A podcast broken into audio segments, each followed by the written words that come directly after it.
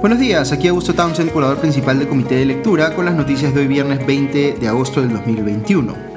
Seguimos hasta hoy eh, sin saber quién será el nuevo canciller de la República, pese a que el presidente Castillo dijo que ayer por la tarde se conocería al eh, sucesor de Héctor Béjar. En ciertos ámbitos se especulaba que sería un diplomático de carrera.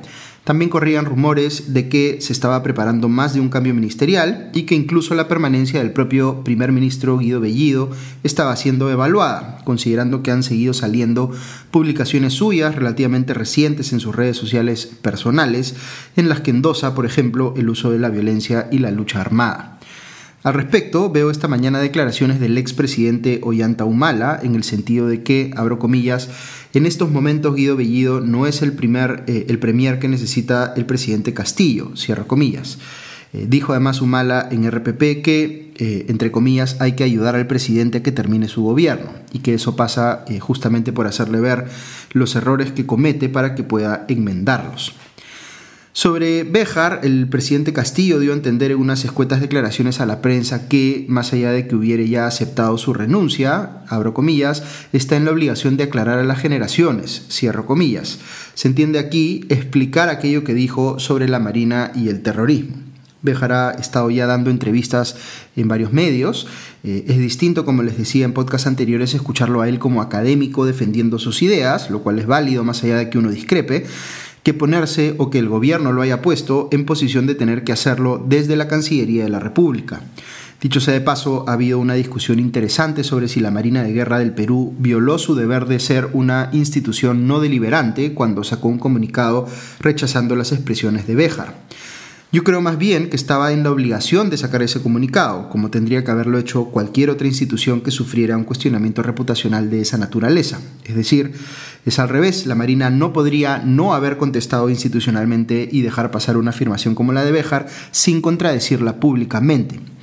Eh, el ministro de Defensa lo entendió así y eso eh, parece haberle hecho ganar cierto capital político frente a las eh, Fuerzas Armadas, pese a que al inicio su nombramiento era cuestionado por no tener conocimiento el ministro Ayala sobre el sector defensa y además por tener en su haber un cuestionamiento disciplinario en su paso por la policía. Eh, el presidente Castillo, dicho sea de paso, habló una vez más sobre Vladimir Cerrón y repitió lo que ha dicho tantas veces, eh, pero que sigue generando dudas, por supuesto, en muchas personas, que es que eh, Cerrón no tiene vinculación alguna o no tiene participación alguna en la toma de decisiones, que es él el que toma las decisiones en el gobierno y que lo único que puede hacer Cerrón es recomendar o sugerir en su calidad de presidente del partido. En fin, eh, las cosas en el Congreso mientras tanto siguen movidas. La bancada de Avanza Paisa eh, había presentado una moción para exhortar al presidente de la República a considerar, abro comillas, los aspectos relacionados con investigaciones, procesos y sentencias en asuntos de terrorismo, narcotráfico, lavado de activos y organización criminal, cierro comillas. Eh, y que además tuviera en cuenta la, entre comillas, idoneidad técnica y moral requerida para los altos cargos públicos del país. Están aquí básicamente diciendo que no se están considerando estos criterios de idoneidad técnica y moral al momento de elegir, por ejemplo, a los ministros. Como eh, moción, esto no tendría un efecto eh, combinatorio, sino más bien declarativo, es decir, hubiese sido una forma de adelantar opinión por parte del Congreso previo al pedido del voto de confianza eh, que va a hacer el gabinete la próxima semana. Eh, en un principio, según leo en la República, lo que buscaba este texto eh, o el texto de esta moción eh, era declarar como, entre comillas, un acto inmoral la designación de Guido Bellido. la lectura política que se le puede dar a esto es que querían dejar un antecedente que luego pudiese servir si es que se presentaba una, digamos, un pedido de vacancia presidencial por incapacidad moral permanente contra Pedro Castillo, cosa que la propia bancada de Perú Libre advirtió en el debate. Al final, eh, pese a que se modificó el texto, igual la moción no alcanzó los votos requeridos para ser aprobada. Otras mociones presentadas en el Congreso también se cayeron. Por ejemplo, eh, una de la congresista Norma Yarrow, ahora en Avanza País, eh, destinada a declarar al expresidente boliviano Evo Morales como persona no grata en el Perú. Más allá de la posición que uno tenga sobre lo que está haciendo Morales aquí, declarar a un expresidente de un país vecino como una persona no grata hubiese propiciado innecesariamente un incidente diplomático con Bolivia. También se dejó de lado eh, una moción para invitar al ministro de Salud, Hernando Ceballos, a que informe sobre lo que se está haciendo desde el gobierno para atender la pandemia. Sobre esto último, hubo ayer un incidente bastante lamentable en el que el eh, epidemiólogo Antonio Quispe, que es actualmente asesor del Ministerio de Salud, acusó públicamente al gobierno de Francisco Sagasti de haber entregado las vacunas con un criterio, entre comillas, geopolítico y no epidemiológico frente a lo cual recibió pedidos de rectificación por parte del ex ministro de Salud Oscar Ugarte y del ex canciller Alan Wagner. Y finalmente Quispe no le quedó más alternativa que retractarse. Lo que había tratado de argumentar eh, Quispe es que a Tacna se le habían adelantado eh, más vacunas que a otras regiones eh, para no generar un problema que paralizara los flujos de personas y comerciales en la frontera con Chile, considerando que Chile está mucho más avanzado en su proceso de vacunación. Oscar Ugarte y Alan Wagner negaron esta hipótesis y hasta el propio Hernando Ceballos se desmarcó de ella y por tanto no le quedó más alternativa, como decía, a Quispe que retractarse. Eh, otra moción que fue más bien aplazada en el Congreso fue la eh, moción de censura que planteó Perú Libre contra la mesa directiva del Congreso por supuestamente haber violado las normas eh, parlamentarias para definir las presidencias y la conformación de las comisiones, repartición en la que Perú Libre se llevó la peor parte. fue la propia bancada de Perú Libre, sin embargo, la que pidió esta postergación. De hecho, varios de los firmantes de la moción, 14 de los 26, retiraron su firma de ella así que probablemente digamos vaya a caerse más allá de que haya sido postergada. En el Congreso también se está preparando por parte de la bancada de Renovación Popular una moción de censura contra el ministro del Interior Juan Carrasco, quien, recordemos, tiene el problema de haber aceptado integrar el gabinete cuando todavía no había sido admitida formalmente su renuncia al cargo de fiscal que ejercía.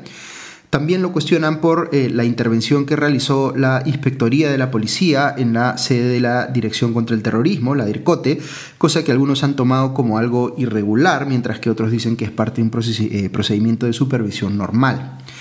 Eh, aquí eh, hay una discusión interesante entre los constitucionalistas recogida eh, hoy en el comercio sobre si se puede presentar de frente una moción de censura contra un ministro o si de todas maneras tiene que cumplirse como paso previo que se presente una moción de interpelación, es decir, que vaya el ministro al Congreso a responder preguntas. Parece ser que la eh, opinión eh, mayoritaria es que sí, que la censura tiene que ser, digamos, un paso, eh, digamos, siguiente al haber, digamos, hecho primero una interpelación a un ministro en, en, el Congreso. Así que probablemente lo que vayan a tener que hacer es primero coordinar esas interpelaciones si es que efectivamente quieren llegar a poder aprobar una moción de censura posteriormente. Cierro con el Congreso comentándoles que las bancadas ya están acreditando a sus representantes en la comisión, eh, eh, digamos, a través de la cual nuevamente va a intentar eh, elegirse a los nuevos magistrados del Tribunal Constitucional para reemplazar a quienes tienen mandato vencido, a seis de los siete. esto es urgente y solo diré aquí que espero que este nuevo Congreso sea mucho más diligente que el anterior en armar un proceso exhaustivo y meritocrático para elegir a los mejores perfiles para esos cargos, porque no podemos seguir teniendo un tribunal constitucional con seis de siete eh, magistrados con mandato vencido. Eso es inadmisible. Otras noticias políticas que vale la pena mencionar hoy, una es que el presidente Castillo presidirá en Palacio de Gobierno una nueva sesión del Acuerdo Nacional, la primera desde que asumió el cargo, ojalá sea fructífera, va a estar también la presidenta del Congreso, Mari Carmen Alba, y la otra noticia es que el expresidente Martín Vizcarra, investigado por eh, colusión agravada, ha pedido al Poder Judicial que le permita mudarse a Moquegua, ya que espera encontrar trabajo con más facilidad, digamos, en esa región de lo que le está resultando en Lima. Recordemos que Vizcarra está impedido de trabajar en el Estado, no ha podido eh, ejercer como congresista pese a que fue elegido por esta inhabilitación que eh, se le dio.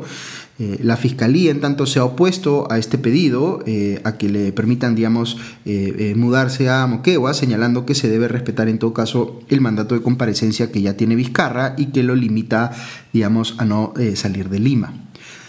Pasando a los temas internacionales, eh, en Venezuela eh, apenas iniciado el proceso de diálogo con la oposición que se lleva a cabo en México con la mediación del gobierno de Noruega, eh, Nicolás Maduro decidió hacer cambios en su gabinete. Uno de ellos es que ha salido Jorge Arriaza de la Cancillería y será reemplazado por Félix Plasencia, quien viene de ser embajador venezolano en China. Este último es cercano a la actual vicepresidenta Delcy Chávez.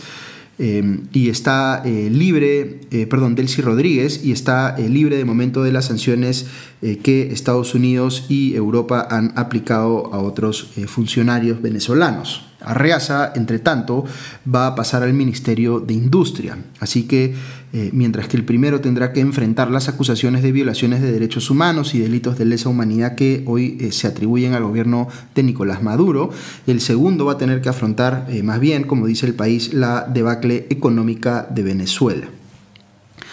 Veo por otro lado que se ha generado bastante polémica en Bogotá porque la alcaldesa de la capital colombiana, Claudia López, ha propuesto crear un comando policial especial para combatir crímenes cometidos por migrantes. Recordemos que también tuvimos esta discusión en el Perú cuando en el gobierno de Vizcarra se impulsó una medida muy similar.